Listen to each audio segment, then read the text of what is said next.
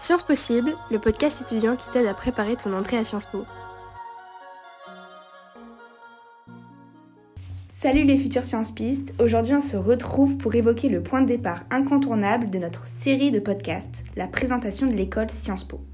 C'est une école dont on a tous plus ou moins entendu parler avant de réellement s'y intéresser, mais sans trop savoir ce qui se cachait derrière le terme Sciences Po.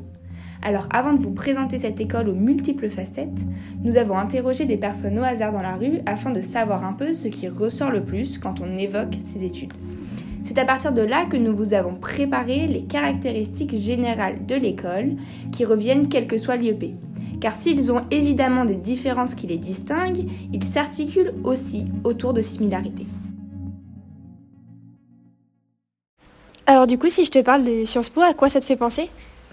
Euh, bah écoute, euh, moi je connais pas très bien Sciences Po, mais de ce que j'en sais, euh, c'est que c'est déjà une école assez prestigieuse.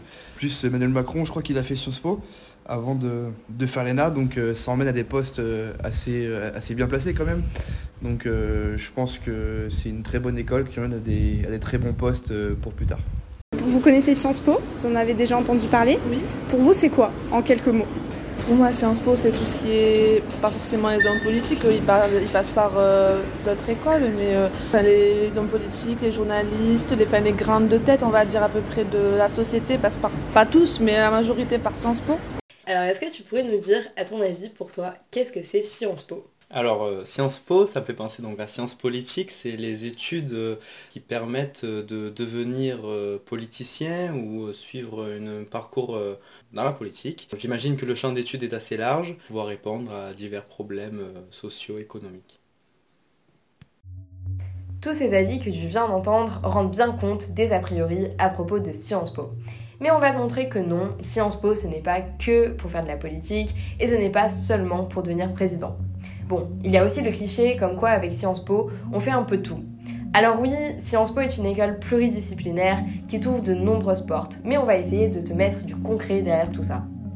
Le plus souvent, on évoque Sciences Po dans les médias lorsque l'on parle des grands hommes politiques qui en sont sortis, qui ont fait le mythique combo Sciences Po-ENA, originellement perçu comme la voie royale pour ce genre de carrière. C'est de cette image-là que viennent principalement la plupart des clichés sur cette école. Mais tout l'intérêt de ce podcast est de vous montrer que ces études ne se résument pas qu'à cela. Et si tu ne veux pas être président ou ministre, tu peux évidemment trouver ta place à Sciences Po.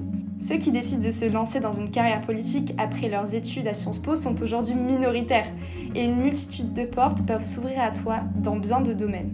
Mais bien évidemment, si tu veux vraiment être président ou ministre, cette école est faite pour toi. Mais alors, Sciences Po, qu'est-ce que c'est? Alors on va te donner des petites informations, on y reviendra plus particulièrement pour chacun des IEP, mais euh, sache que ces informations pourront être utiles lors de l'oral.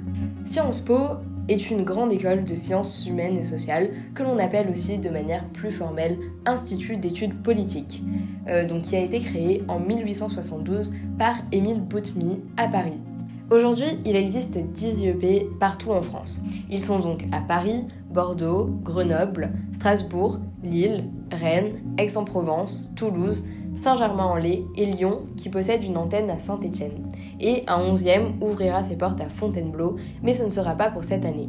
Il faut noter que pour Sciences Po Paris, il y a une particularité. Si tu fais Sciences Po Paris, tu n'es pas obligé d'être dans la ville même de Paris.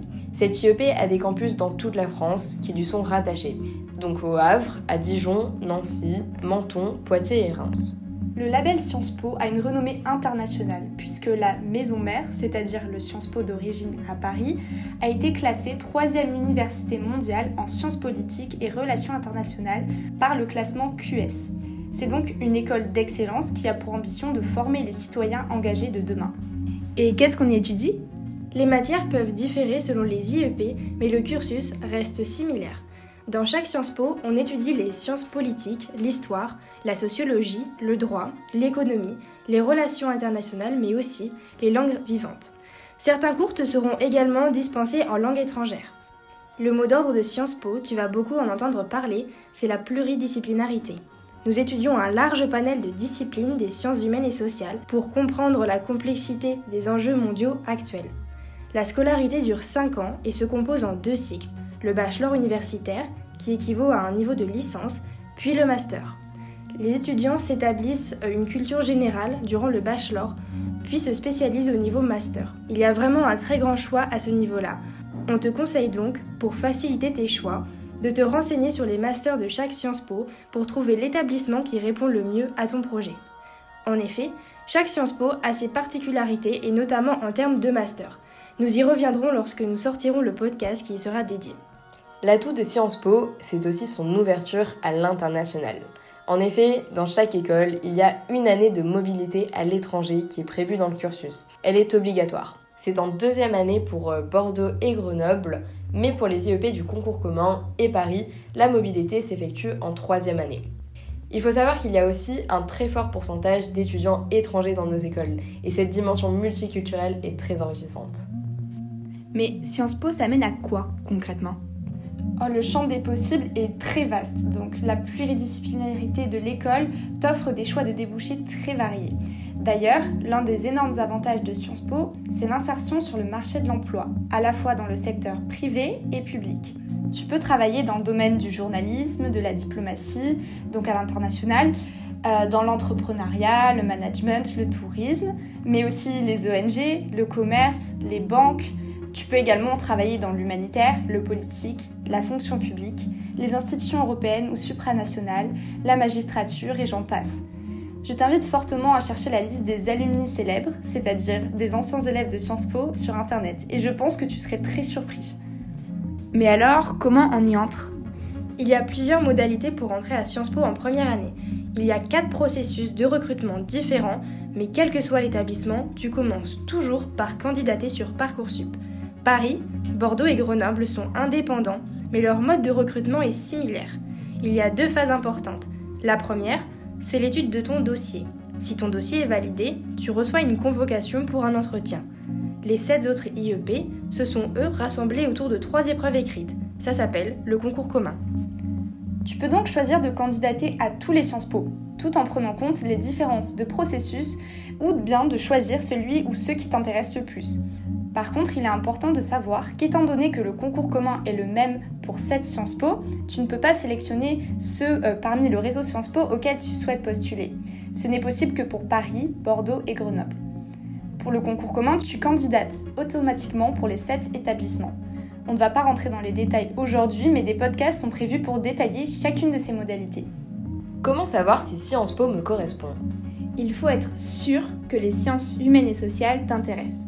Nous t'invitons à aller voir les cours enseignés dans les différentes Sciences Po pour que tu puisses voir s'ils correspondent à tes centres d'intérêt. Si tu retrouves la possibilité d'exercer le métier de tes rêves dans les propositions de master, alors tente ta chance. D'un point de vue davantage centré sur la personnalité, Sciences Po s'adresse à des élèves curieux qui ont envie de comprendre comment fonctionne le monde et ses enjeux. Si tu aimes l'actualité, les langues étrangères et que l'idée de pouvoir étudier de multiples champs disciplinaires te fascine, tu peux aussi trouver ta place à Sciences Po. Petit bonus, Sciences Po est une école où l'engagement est au cœur de la vie étudiante. Tu ne trouveras pas un Sciences Pis qui n'est pas investi dans une association. Sciences Po aime les étudiants actifs qui ont un parcours extrascolaire riche et varié. Alors si on pouvait te donner un conseil pour valoriser ton dossier, fais un maximum pour te différencier et montrer que cet univers de Sciences Po est aussi le tien. Pas de panique, nous reviendrons sur ce point dans les prochains podcasts. C'est la fin de ce deuxième épisode. On espère t'avoir éclairé et de t'avoir donné envie de rejoindre cette super école. On te laisse cette fois-ci avec l'avis des étudiants de Sciences Po Bordeaux sur leur école en trois mots. À bientôt Alors du coup, est-ce que tu aurais trois mots pour définir Sciences Po? Je dirais culture, convivialité et exigence. Excellence, engagement et culture. Alors festivité, puis la régularité. Et la solidarité, je pense. Je pense qu'on a une promo géniale, on est solidaire. Il n'y a pas du tout cet esprit de compétition euh, qu'on nous avait un peu vendu l'année dernière. Et je trouve ça vraiment génial. Puis la régularité quand même, parce qu'il faut fournir un, minimum de travail et de façon assez régulière, car sinon c'est un peu la galère et c'est assez dur. Et festivité parce que euh, chaque jeudi soir c'est Café des Moines. Penser à bienveillance, c'est le premier mot auquel je pense parce que faut savoir qu'à Sciences Po, sans la promo, c'est vraiment euh, l'entraide, la solidarité. On est tous à se donner des cours. Puis même il y a une ambiance de folie quand tu sors le soir. vraiment tout, le monde est bienveillant, ça c'est super cool, même au sein des assos. Ensuite je pensais à euh, organisation parce que certes à Sciences Po il y a pas mal de travail. Faut pas penser le contraire, hein. on ne vient pas à Sciences Po pour ne rien faire, mais euh, si tu arrives à prendre le rythme et tout, et si tu arrives à t'organiser, tu peux facilement sortir le soir. Et je pense également à passionnant, parce que évidemment les cours me passionnent à fond, et je pense que ça correspond vraiment précisément aux attentes des terminales et des premières et des lycéens euh, en général. Parce que moi c'est vraiment ce à quoi j'espérais et ce à quoi je, je pensais qu'on allait être confronté à Sciences Po, et c'est vraiment quelque chose que j'adore à Sciences Po. Voilà, c'était les trois mots des étudiants de Sciences Po Bordeaux sur leur école. On espère que ce podcast vous aura plu et on vous dit à très vite pour le prochain podcast qui portera sur le concours commun pour vous expliquer ses modalités et vous donner tous nos conseils de méthodologie et d'organisation. D'ailleurs, n'hésitez pas à nous suivre sur notre Instagram, science avec un S, point possible pour voir notre calendrier de l'Avent, un conseil chaque jour pendant le mois de décembre.